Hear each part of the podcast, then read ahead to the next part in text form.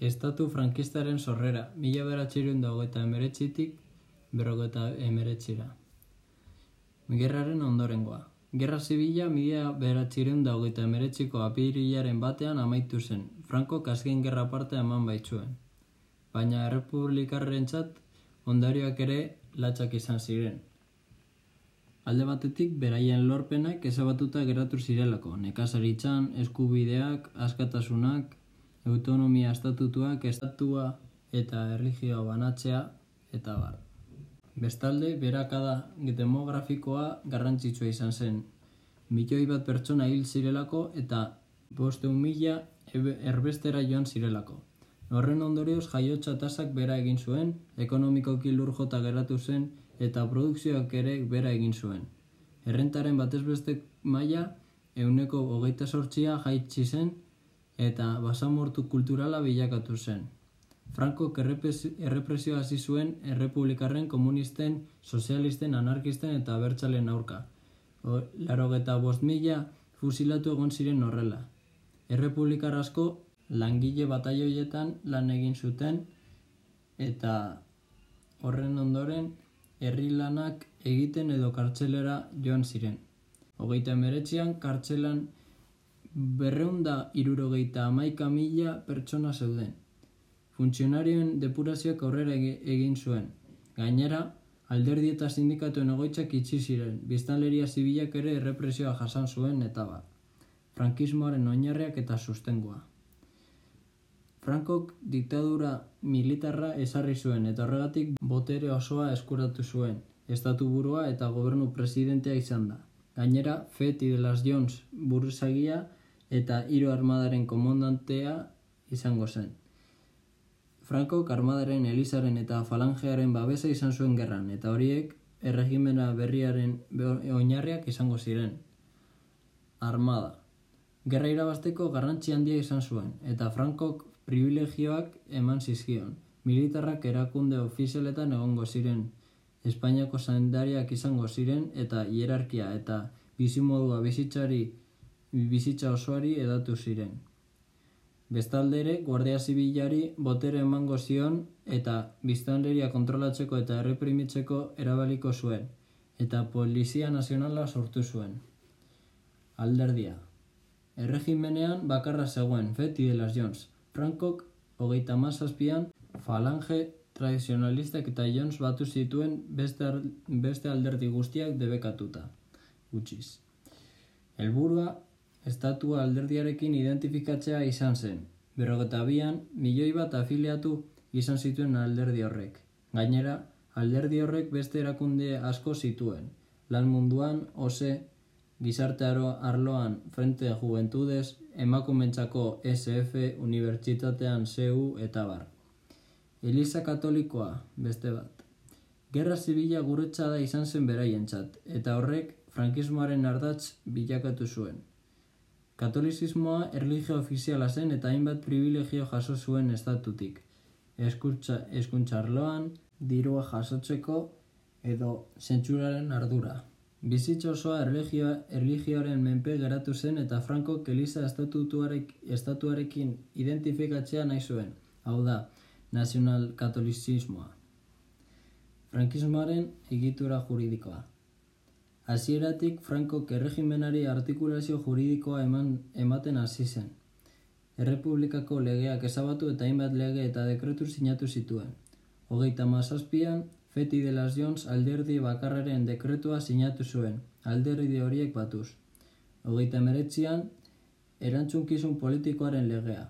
Errepublika garaian politikoak izandakoak baliogabetu zituen Frankok.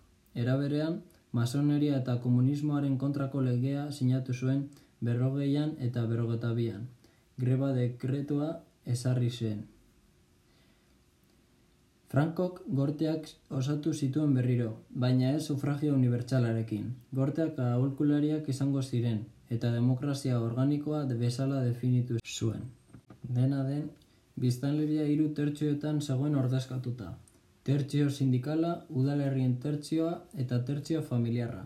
Gainera, Frankok berrogei diputatu izendatu zituen. mila beratxiren da berrogeta bostean, Espainolen forua eta ondoren gotxalegea berrogeta zazpian sinatu zituen.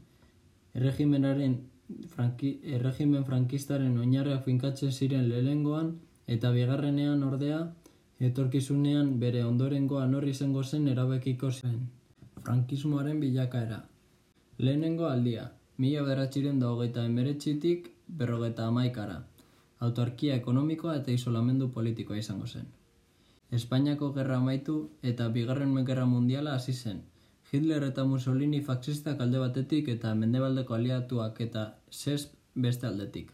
Frankok neutraltasun jarrera izan zuen gerran.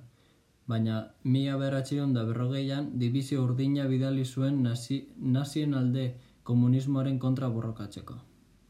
Berrogeta bian, dibizio urdina retiratu egin zen zesbetik. Bigarren gerraren ostean, erregimena guztiz isolatuta geratu zen nazioartek mailan. Eta horregatik, berrogeta zeian, ONU edo NBek ezion sartzen utzi Espainiari. Eta orduan, Espainiar enbasadoreak erretiratu ziren. Espainiako egoera latza zen, ekonomikoki oso txarto zegoen, goze eta hiri asko suntzituta geratu ziren, eta gauza korrela Frankok politika ekonomiko autarkikoari ekin zion, alde batetik nazioarteko isolamenduagatik eta bestetik faxisten gustokoa zelako autarkia, hau da, Espainiako produktuak onenak baitziren eta beren produktuekin nahiko e, baitzeukaten bizitzeko. Politika horrek protekzionismo ekonomikoa ekarri zuen. Estatuak ekonomia parte hartzen hasiko zen, hainbat enpresa sortuz. Ini berrogeta batean industria sustatzeko. Renfe berrogeian, Iberia eta Seat adibidez. Hogeita meretzian, Instituto Nacional de Colonización erakundea sortu zuten, enekazaritza jorratzeko asmoz. Gainera, Frankok hainbat herri sortu zituen horretarako adibidez Villanueva de Franco, baina arrakastarik gabe. Era berean SNT, Servicio Nacional del Trigo, garia merkeago erosteko eta kudeatzeko sortu zuen, baina hau ere arrakastarik gabe. Politika horrek porrota izan zuen, gozea areagotzea, produktuak murriztea eta razionamendu kartilak egon ziren berrogeta ama birarte. Gainera, merkatu beltza antolatu zen eta oligarkia industrial eta bankari asko izugarrizko etegina atera, ateratzen ari ziren bizitza maila txirotu egin zen orokorrean, eta gainera, mila beratxiron da berrogeta amairuko errenta per capita, hogeta, amabostekoa baino baixoagoa zen orduan. Bigarren aldia, berrogeta amabitik berrogeta emeretxira. Nazioarteko onarpena eta politika autarkikoa alboratzea. Berrogeta amaikatik aurrera, nazioarteko mendebaldeko estatuek Frankoren buruzko iritzia aldatzen hasi ziren. Bundua bloke bitan banatu zen. Bata komunista, SES buru, eta bestea kapitalista AEB buru. AEBri oso ondo zetorkion Frankoren figura Europan, eta naiz eta diktadora izan antikomunista sutsua zen. Hori zela eta AEBek eta Espainiak aldebiko ituna sinatu zuten berrogeta, emeri, berrogeta amairuan. Aebek laguntza ekonomikoa emango zion eta Espainiak base militarrak jartzea utxiko zion, adibide rota edo torrejonen. Horretaz aparte, Vatikanoarekin konkordatua sinatu zuten, Eliza Katolikoari privilegioak onartuz.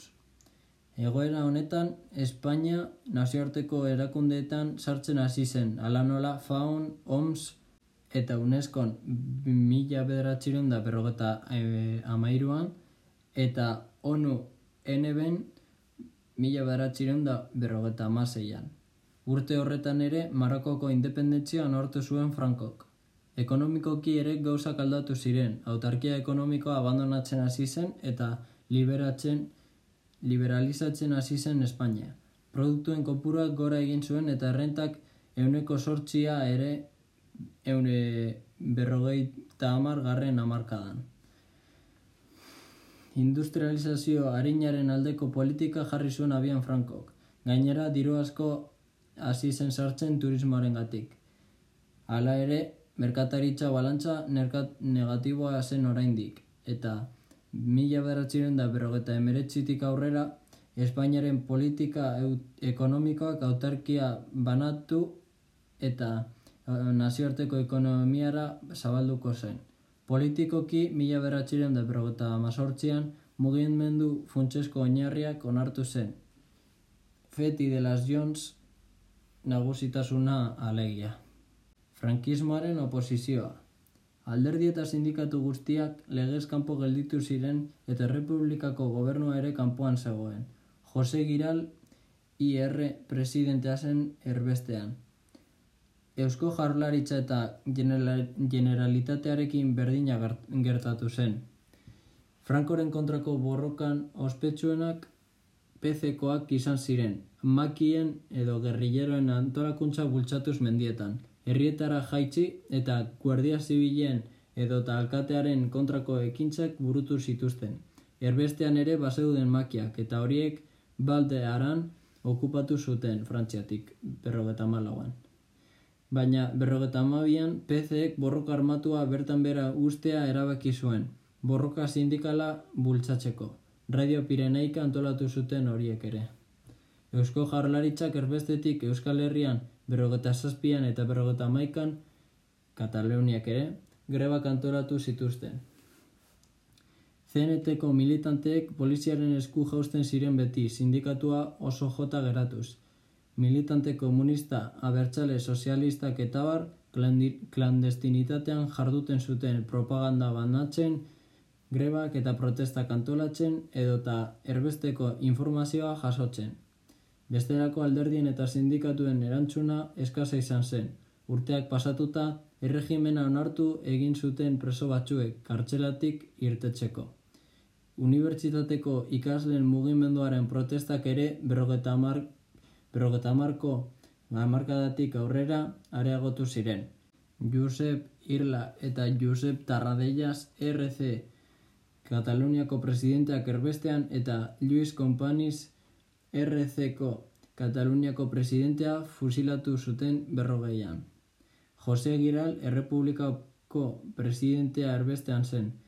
Santiago Carrillo eta La Pasionaria PCeko buruzagiak ziren eta Kiko Sabate CNTko buruzagia asesinatu zuten.